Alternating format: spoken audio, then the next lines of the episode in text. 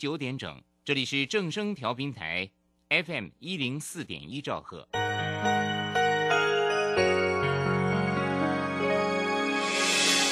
伤心的时候有我陪伴你，欢笑的时候与你同行，关心你的点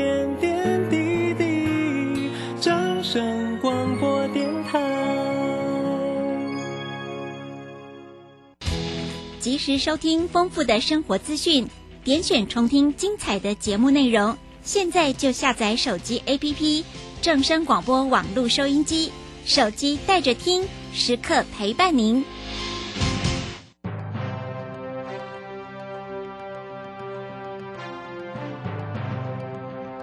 掌握趋势就是掌握财富，理财最怕人云亦云、道听途说。掌握最及时、最正确的资讯，是理财成功的重要关键。如何比别人早一步了解财经大小事，成为理财大赢家？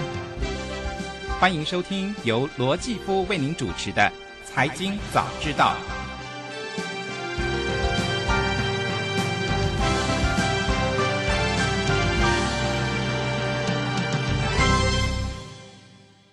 各位听众朋友，大家早安，欢迎来到《财经早知道》节目现场，我是主持人姐夫罗继夫，先来跟大家报告一下目前台股啊，不是台股，是天气状况哈。哎，今天天气呢，大家应该也感受到了啊，跟昨天一样哦，还是有点凉凉的。今天北部的天气呢，呃，气温大概是十九到二十一度哦，不过中南部的天气是会比较温暖一点点，高温甚至还是可以来到。二十九度跟三十度啊，所以一个台湾两种天气啊，一直要到礼拜四啊，也就是明天之后呢，东北季风才会慢慢的减弱哈，那北部跟东北部的气温也才会慢慢回升了啊，所以呢，今天北部地区的听众朋友们呢，还是要把雨具带着哈。好，那今天天气就是阴阴的了哈，呃，不过呢，啊，这个如果讲到金融市场的天气的话，嗯。这个风雨有一点点大哈，怎么说呢？我们就来看一下昨天美国股市的表现哈。美国股市昨天，嗯，这个全面下跌哈。美国道琼工业指数呢，下跌了。三百四十四点五七点，跌幅是百分之一点零二，收在三万三千五百三十点八三点哦。S M P 五百指数呢也是大跌了六十五点四一点，跌幅也有百分之一点五八，收在四千零七十一点六三点。代表科技类股的纳斯达克指数呢，则是下跌了百分之一点九八，将近百分之的跌幅哦，跌点有两百三十八点零五点，收在一万一千七百九五十九点一六。点，费城半导体指数的跌幅呢更重了哈，跌了超过百分之三，总共跌了一百零一点二三点，跌幅是百分之三点三七，收在两千九百零六点二八点哈。好，那为什么昨天美国股市又出现大跌的情况呢？跟财报有关。我们从礼拜一开始就提醒大家，这个礼拜关盘的重心啊，美国。各企业的财报是重点哈。那昨天呢，哎，这个大跌的凶手就来自于一家银行的财报哈。哪一家银行呢？这家银行也许呢，嗯，大家呢还有印象哈，就是第一共和的啊银行哦。这家银行呢，在呃这个细谷银行等等啊。银行啊破产的时候，就曾经被点名说会是下一个系股银行哈。那昨天公布他的财报呢，哎，大家看到一个消息就被吓到，就是他们的存款户哦哈，呃，把钱都领出来了哈，所以存款大笔的出逃啊。那这个消息呢，当然也就引发了市场上面的担忧，担忧什么呢？就是怕。接下来会不会又有另一波的银行的危机出现呢？哈，嗯，这个没人说得准哈。但是昨天这样子的一个情况，的确市场的恐慌情绪又再度被燃起了啊。嗯，于是呢，你看看哈，这个四大指数全盘皆末哈。那有时候呢，坏消息就是这样，不来就不来，一来就来好几个哈。那除了啊，第一共和的财报呢，让大家担心之外呢，呃，美国的消费者信心呢，四月份跌到了九个月来的低点哈，呃，那这个数字呢，也让大家担心未来的。整个的美国的消费，美国的经济是不是真的会出现什么样的问题呢？那再加上哈，昨天呢，哎，又传出哈，其实不是传出，是 真的啦哈。这个美国的财政部长耶伦在礼拜二的时候呢，有警告说，如果呢国会不解决债务上限问题哦，将会引发一场经济灾难哈，并且呢。会推动未来几年的利率走升哈，当然，呃，我说过哈，这个美国的债务问题哈，通常都是诶最后能够嗯化险为夷哈，但是呢，在事情没有解决之前呢，呃，大家还是会担心哈，嗯，现在美国的财政部长提出了这个警告，是不是呢？呃，会。呃，让这个美国的债务问题早一点结束呢？哈，我也说过，嗯，美国也要选举了哈。呃，不管是民主党还是共和党，没有人敢拿这个事情开玩笑，所以最后的结果，我相信应该还是会过了哈。好，那因为最近哦，整个市场的讯息，大家会发现说，嗯。怎么有时候诶出来是好消息？比如说我们诶礼拜一也探讨都说 PMI 啊，诶数字好像不错哈，诶可是呢我们又看到了诶昨天这个银行的问题又被大家提起来哈，那再加上诶我们也知道半导体最近的杂音非常的多，哦所以到底接下来的经济发展情势会是如何呢？来，今天我们礼拜三要进行的财经热线单元就来跟大家聊聊未来的经济发展。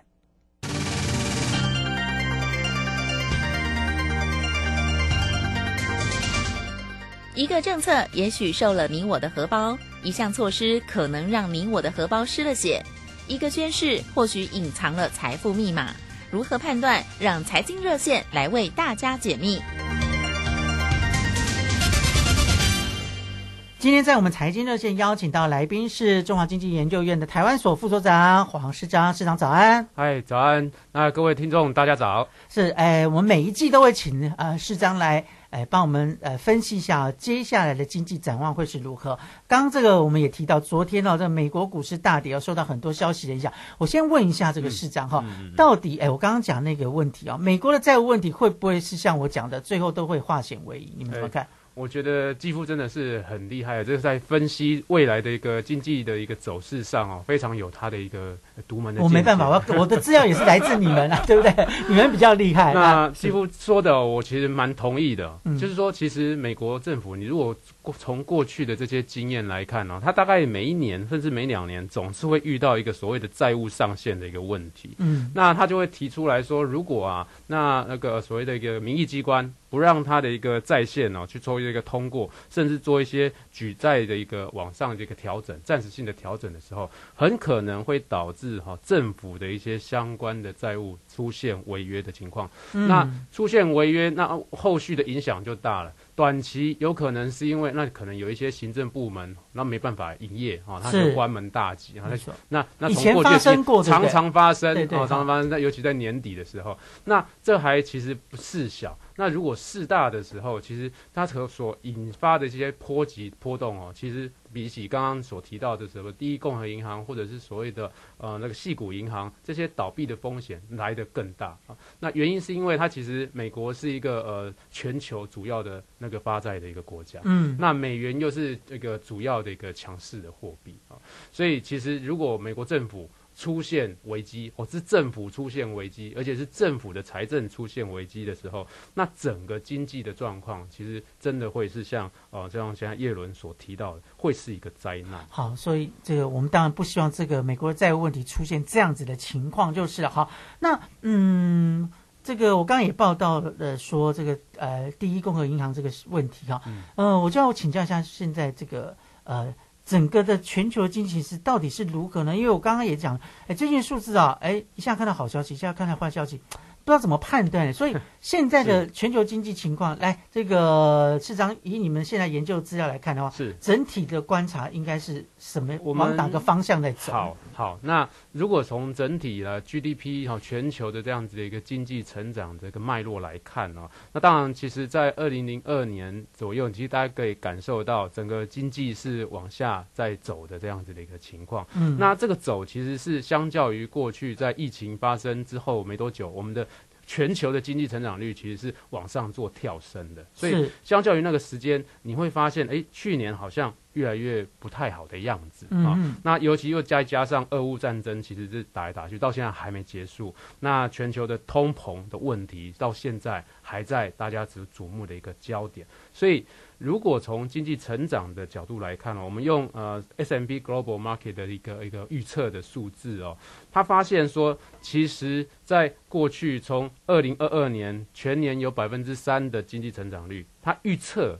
预测二零二三年啊，大概会啊、下调到百分之二点二。是那不过跟各位说哦，这个百分之二点二，今年最新公布的消息是百分之二点二。你知道在去年底的时候，一样的 Global Market，它其实预测到全球的经济成长率是百分之一点五。哦，所以这个其实反映了一件事情，它在这短短的三个月当中，它嗯把全球的经济成长往上调升了零点七个百分所以点。基本上国际的专业机构是预测未来经济可还会稍微好一点点。相较于对去年的一个预测是有往上做调升，比较好转一点点。因为我记嗯得我们去年底在讲今年展望的时候，很多人担心一个问题，就是美国的经济会呈现衰退，甚至会影响到全球。那目前这样看起来，这个衰退的余力是慢慢已经解除，还是完全解除了吗？呃，应该这么说，它慢慢的朝向一个软着陆的一个情况，嗯啊、就是说不太像过去可能有些的分析家他会认为可能会有一个蛮大的衰退，甚至是硬着陆啊。是所以目前看起来，如果就欧美的一个国家的一个趋势，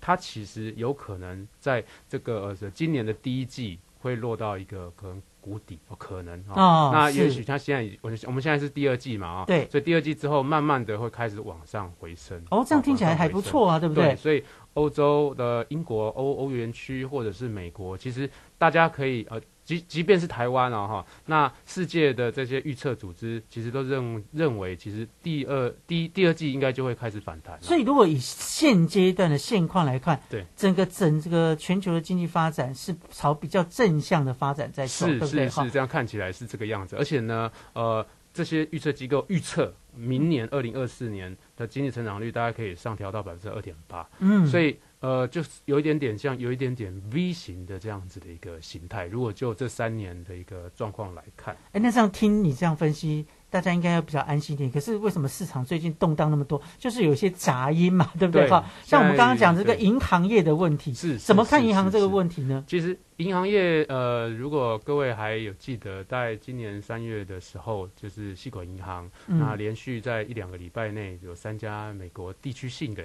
小型银行陆续倒闭啊。那当然倒闭其实发起了一点点涟漪。嗯那这个问题其实呃，如果您去仔细的观察，你大概你很难有一个分析家认为这这些区域银行。呃，经营真的是所谓的一个呃五轨搬运啊。过去我们认为哈，可能嗯或者是怎么样，他们其实问题都出在于可能太过保守，或者是他太相信啊、呃这个市场的利率啊、嗯那维持在认为呃我们长期应该把相对的一些金额摆在所谓的偿债嗯啊、长期债务。那我为什么这么说呢？其实像细谷银行会倒闭，其实最主要就是它的一些内部的一些策略、投资策略的问题。嗯那这个策略的问题，其实在往上去做一些反应，其实就是我们现在的通货膨胀。那政府它尤其是美国政府，它从去年的在三月到目前为止，如果大家还记得的话，它已经调涨它的调升它的一个利息已经调了十九码，嗯，十九码、欸一一码是零点二五，各位可以算算看，所以目前大概是四点七五。从零到四点七五嘛，对不对？是哦，零到四点七五，嗯所以你想想看，不管从呃个人、房贷、企业，它的一个资金的借贷的成本，它大幅的上升。好，那这个是企业。那刚刚回到基夫刚刚所提到的银行的部分，银行的部分在过去低利率的时代，它其实去买长债，尤其是买政府的公债，它还是买政府公债、是啊，听起来都很稳啊，都很稳定嘛。对，他他就他就他他现在的一个利率，其实当时啊当时的利率大概零，然后他去买一个大概一趴一点多，我他他他中间就赚这个利差，然后提供给新创企业很多的这些服务。那新创当然风险很高，但是他提供他的一个一连串的这些一条龙的服务，那也也把把这些所谓的细股的这些新创业者好好的绑绑在一起，那去发挥他的一些新创的一些精神啊。可是现在问题就在于，我们他啊，就是说，细股银行它太多的一些资金摆在偿债，但是在短期之间，啊哎 Fed Fed 这样子的大幅的一个升息，所以出现了所谓的长债跟短债之间利差倒挂的一个问题。嗯嗯，所以过去我们会认为，如果债务越长，利率要越高；债务越短，短期、短天期的啊，两年期那个国国债或者债务的这个利率，理论上应该越低。理论上啊，但事实上在去年之后，呃，升息没多久，其实这所谓的利率倒挂也造成了这个所谓的市场的一些杂音啊，所以这也影响了这些金融机构啊，就尤其是地区性的金融银行啊，它其实反应不及。你只能跟他，你只我们现在的判断就是，他可能在这个投资的策略上比较没有呃达到它最有效率的一些转转变。是，那我就问市长，先问一个问题，你先给我一个答案是。很多人担心这个金融的事件哈，尤其不只是美国，欧洲的瑞士信贷也出问题了哈。很多人就担心说，到底会不会重演二零零八年的所谓金融危机？先给我一个答案，会还是不会？我们待会再来聊。我个人觉得不会。好，不会。那为什么不会呢？我们待会再跟市长来聊。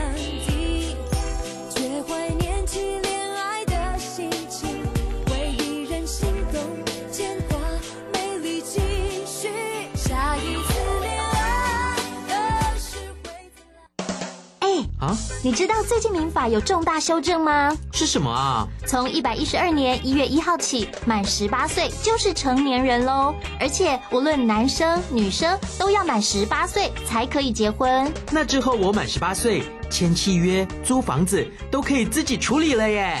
不过，成年人也要为自己的行为负完全责任，做任何决定之前一定要多加思考哦。以上广告由法务部提供。水、泡面、罐头、巧克力、饼干。哎，妹妹，你拿太多了。老师说，平时就要准备好三天的防灾食物。啊，防灾食物？嗯，防灾食物是可常温长期保存且有营养，才能确保台风或地震来时，我们身体摄取足够所需的营养哦。以上广告由消防署提供。我觉得到海外游学最怕消费纠纷，或是在国外发生紧急危难时求助无门。不必担心，最新的海外旅游学习定型化契约，应记载及不得记载事项及定型化契约范本都有详细规范。我们来看看如何要求业者参照新规定签约，保障权益。在哪里查看呢？在教育部海外留游学资讯万花筒网站可以下载哦。以上广告是由教育部提供。广播用听的不稀奇，用看的最接地气。正声广播公司打造全新影音平台，现在就上 YouTube 搜寻“看正声”，提供你在地的新闻报道、实用的健康资讯、多元的生活内容。耳朵听正声，眼睛看正声，记得按赞分享，还要打开小铃铛哦。在今天单元当中，持续跟大家分享。今天节目访问的那个医生是叫什么名字？刚刚不小心睡着，没有听到呢。错过节目别担心，现在只要用智慧型手机在 App Store 或 Google Play 搜寻正声广播网络收音机，下载 APP，让你随点随听，精彩无限 repeat。Hello，各位听众朋友，哦，现场节目也很清楚，没有杂讯哎。那当然，手机有正声，让你幸福与日增哦。正声 FM 一零四点一，生活保健样样第一。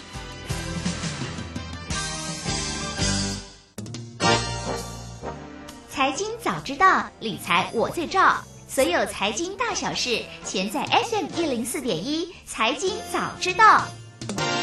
这里是正声台北调频台 FM 一零四点一，欢迎回到财经早知道节目现场，我是主持人姐夫罗继夫，来跟大家报告一下目前台股的走势哦。昨天美股是大跌，对不对？所以今天大家应该心里有数哦，台股应该也是会下跌的哈。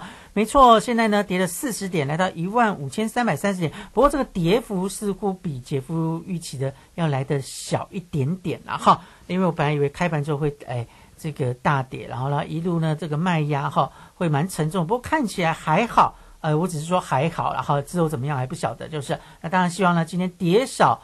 哎，就是赢哦，那那如果能够翻红，那最好了嘛，对不对？好，回来哎聊这个全球经济的问题哦。我们今天在礼拜三的财经热线单元，我们邀请到来宾是呃中华经济研究院的台湾所副所长黄世章，请世章来分析一下，哎，未来的经济走势会是怎么样？哈，这个也攸关于大家投资上面该做怎么样的决定哦。刚刚有问到呃市长一个问题，就是呃刚好昨天哦，这个美国的股市大跌，因为第一共和银行的财报，哎，让大家还是。蛮惊吓的，所以我刚问市长说，美国的这个银行问题哈，到底会不会重演二零零八的所谓的金融风暴？那尤其不只是美国，欧洲的像瑞士信贷银行也出问题了。所以市长给的答案是说不会，那为什么呢？哎，那我个人认为了啊，其实因为在二零零八年的金融海啸，其实最主要的一个。造成的原因是因为哦，对于衍生性金融商品的过度的使用跟泛滥哦，嗯哼，那当然那样子的系统性的一个风险，造成了整个啊全球的金融危机。回过头来，我们看到现在目前就美国这个几个地区性的银行所造成的一些呃倒闭的一些情况，大致上跟衍生性金融商品或者是这种所谓比较属于人性贪婪的另外一面黑暗面，其实目前没有那么的直接相关。联，嗯，那当然，其实呃，同意继父刚刚其所提到的，在欧洲现在现在的瑞士信贷，虽然瑞士银行其实已经开始做一些接手，但是瑞士信贷的这个内部哦，它的一些财报，还有一些它的一个经营上的一个问题，目前还没有完完全全摊在阳光下哦，所以其实这个可能还是可以去做一些留意。不过，它会不会是第二季整个全球经济发展的一个变数在呢？呃，我觉得瑞士信贷这个单这个个案，我个人个人认为它几率应该不大，应该不大。是，但是它会不会造成的涟漪，就如同刚刚所提到的，第一共和银行，它现在其实它的的整个在金美国金融。行业的一些比重其实已经慢慢的，它其实是一个地区性银行，理论上它比重不大，但是为什么会变成是昨天美股可能大跌的一个主要原因？其实最主要还是一个呃，因为信心的问题，信心面。那民众或者是社会的一些信心，其实现在就是你只要风吹草动，就会有一点点呃，怎么样？信心有一点快，因为现在大家信心都很脆弱了，对哈，是是啊，所以这个问题你不认为说会？呃，重演二零零八那个惨况就对了，哈哈。对，不会不会重演那个时候的这个惨况，但是它会造成的一些涟漪，甚至是一些经济上的一些波动，甚至是投资信心上的一些啊衰退。你各位可能还是要多做一些留意。好，那接下来我们在呃经济的发展上面要注意哪些问题？就是我的意思说，接下来比如说第二季会影响到全球发展的。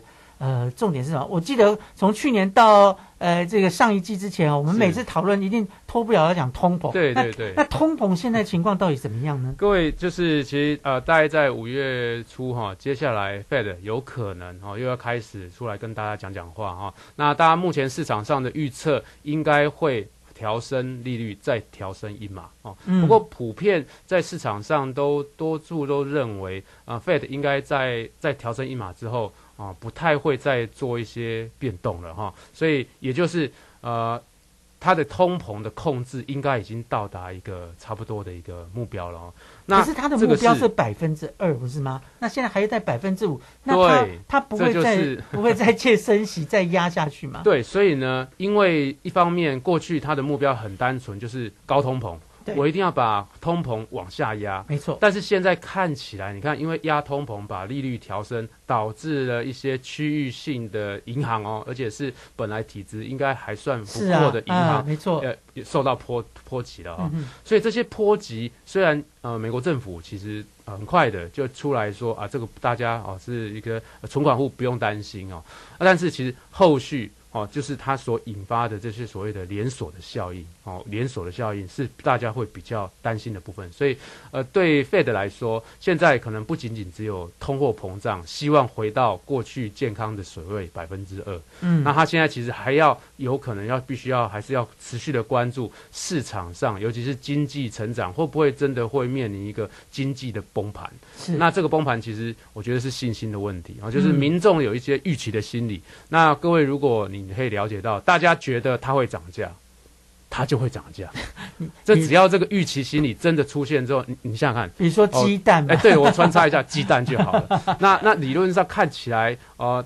供需如果没有问题，应该都在一个平稳的阶段。但是刚好出现了供需问题，再加上大家预期会缺蛋，所以大家就去排队。那、嗯大家排队，那供应商也看到哇，原来大家排队上，那那我手上的蛋要不要有一些调整，甚至是啊这样存起来啊？啊，我这两天去呃大卖场买蛋是已经买得到了，不过那价格我还是买不太下手，就对了啦。啊啊，所以这个通膨的问题对所以回过头来已经控制住了，对不对？诶，通膨的问题，现在我个人觉得它其实应该到一个差不多一个高原啊，就是说，嗯现在呃，美国如果以美国的为首来看，它在通货膨胀可以控制在六啊，甚至在六以下，五五五，甚至往下走啊，它是它期待是这样子走。嗯但是要我要跟各位哦，大概分享啊，就是说市场上认为不会再调整啊、利息，或者说通膨已经到一个点。我个人觉得大家还是要持续的留意哦，你这个观点跟大家比较不一样，因为大家都认为说相同，呃，这个午夜升完息应该就没事，甚至就是不会再升，也不会再也不会有降息。没错那你没错不认为这样子？我个人觉得大家要留意，要还是要多做谨慎的判断、啊。理由是什么原因哦，嗯第一个，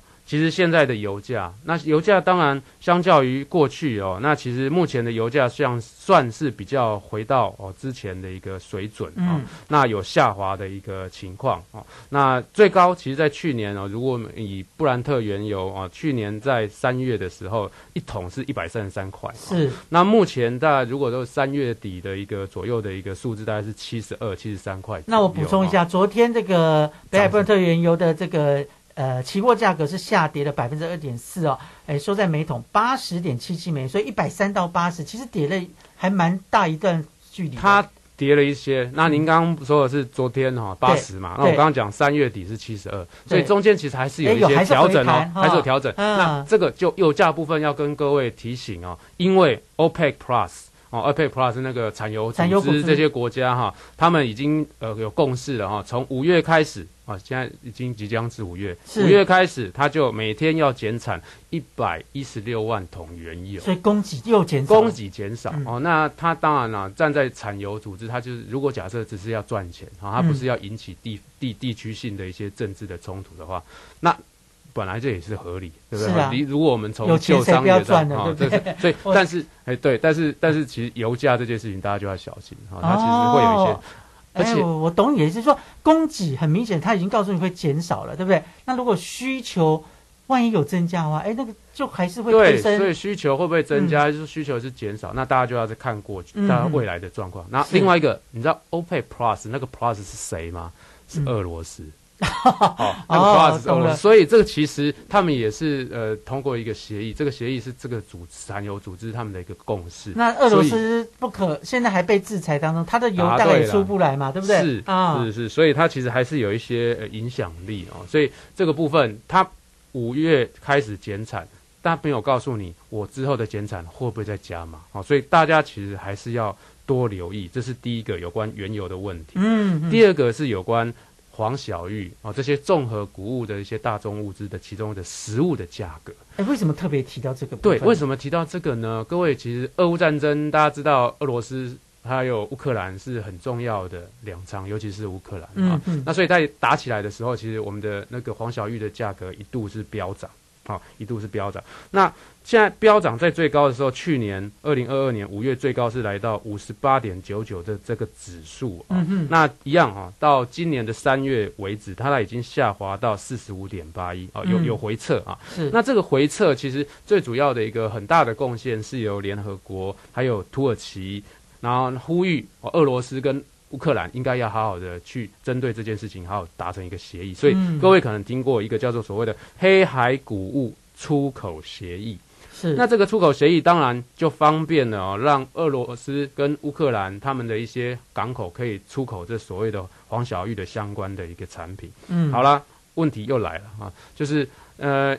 因为你知道吗？乌俄罗俄俄罗斯不是在打仗吗？所以呢，西方国家，尤其是以美国为首的，其实就开始对俄罗斯有一些制裁。各位到现在应该还是了解，它制裁还是持续的。对，还是持续做。而且这个制裁你知道吗？其实在，呃预计哦，五月十九号在日本广岛召开的 G7 啊七大工业七大工业国组织会议的这个里头，美国又在做加码。美国已目前已经开始呼吁哈，那 G7 的成员国应该对俄罗斯寄出全面的出口禁令。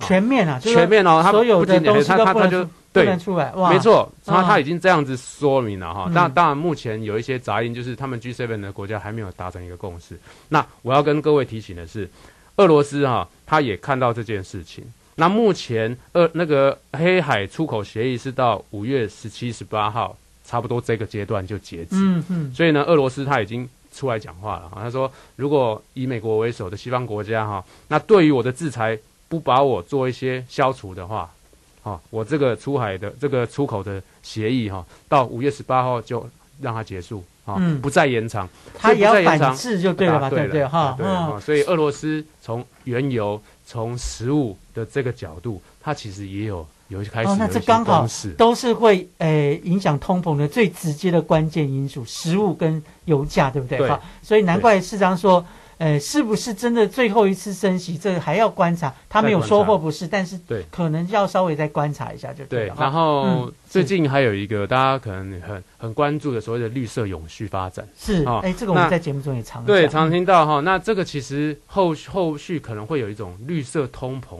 的一些可能性出现，也就是什么意思呢？就是这个其实全球大家都希望能够朝向近零减碳、近对零排放啊嗯，这个永续发展的的目标发迈进嘛啊，因为地球生病啊，所以我们一直希望能够让它的碳排往下降。所以呢，现在欧盟啊，欧盟其实在今年啊，二零二三年的十月开始就要试行申报一种所谓的 C ban，所谓的碳边境管制的一个、一个一个呃权证啊，也就是在什么意思呢？这对什么意思就是全球各国哈、你只要出口啊，就是进口到那个欧盟境内的欧盟嗯欧盟境内的，包括九项产品，包括钢铁、铝、水泥、化肥、电力、化学、塑胶、氨以及氢、嗯这九项产品哈、你只要进口到欧盟。哦，那目前你就要开始在十月开始要去申报一个所谓的 C ban 的凭证，那这是什么？其实简单讲就是课碳税。哦碳税，他会去看你的碳足迹、碳含量，然后呢去克你的碳税。嗯当然欧盟说，所以欧盟今年就要做了，对。今年开始实那个市的填报，市啊的填报，市的填报还没有真的要还没真的要做啊。那啊它的预计在二零二六，那那那应该有可能会延到二零二七年才会嗯开始实施哈。那这个其实只是提醒各位观呃听众啊，就是说在这个所谓的绿色永续的发展里头，大家都觉得很好。像前阵子呃，我们的蔡英文蔡总统也提到，台湾应该要有一个碳交易的平台。是那那导致其实有关这所谓的碳权相关的这些投资、哦，就是或者是呃投资这个股票，其实有还不错的一个那。这个跟绿色通膨的关联是什么？所以你想想看，嗯他今天要求课碳税，或者是台湾要课碳费，那对厂商课征，厂商课征的同时，它其实无无形当中会让它的一些成本哦，就拉上来。那成本增加，成本拉上来，倒霉的还是消费者嘛？诶就是他一定要转嫁嘛，是因为呃在商言商，你不可能他是一个赔钱的生意没人会哎做啦对对对对对对对对，所以呢，这个部分后续啊、大家可能还是要有一些留意，因为不是只有欧盟。欧盟会做这样子的一个课征碳税的动作，其实也会引起一些其他的国家开始效仿，比如说美国啊、中国或者是所谓的日本、嗯。啊，甚至台湾，其实你就会看到现在要准备要课征碳费的规划啊，所以其实，在有关